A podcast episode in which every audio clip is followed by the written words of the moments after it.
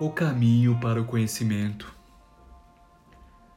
A regra de ouro para alcançar o entendimento espiritual não é a busca intelectual, mas a de obediência.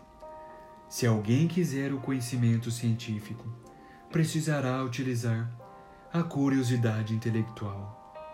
Porém, se desejar o conhecimento e o discernimento dos ensinamentos de Jesus Cristo, só poderá obtê-los por intermédio da obediência.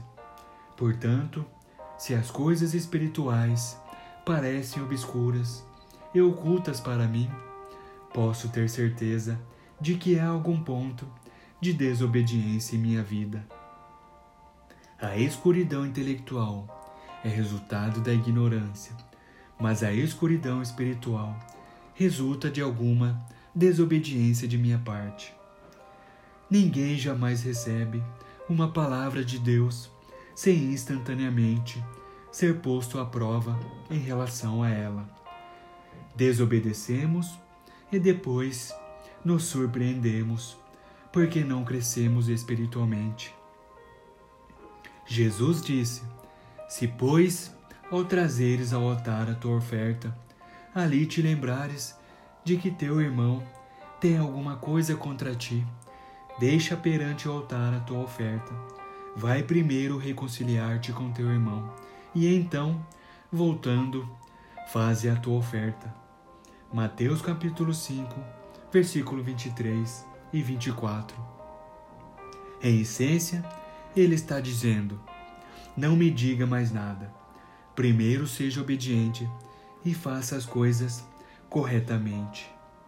Os ensinamentos de Jesus nos alcançam onde vivemos. Não podemos permanecer como impostores diante dele, nem mesmo por um segundo.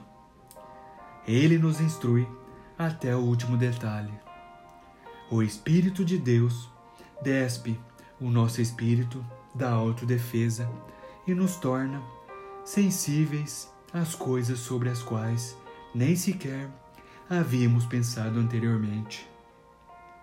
Quando Jesus o faz lembrar de algo por meio de Sua palavra, não tente escapar.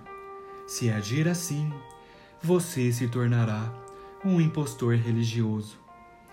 Analise bem as coisas em relação às quais você tende simplesmente a agir com indiferença e as áreas em que você tem se recusado a ser obediente e descobrirá por que não está crescendo espiritualmente.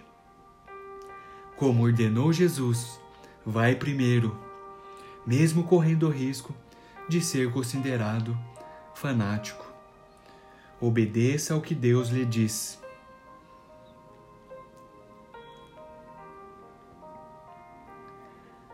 Se alguém decidir fazer a vontade de Deus, descobrirá se o meu ensino vem de Deus ou se falo por mim mesmo.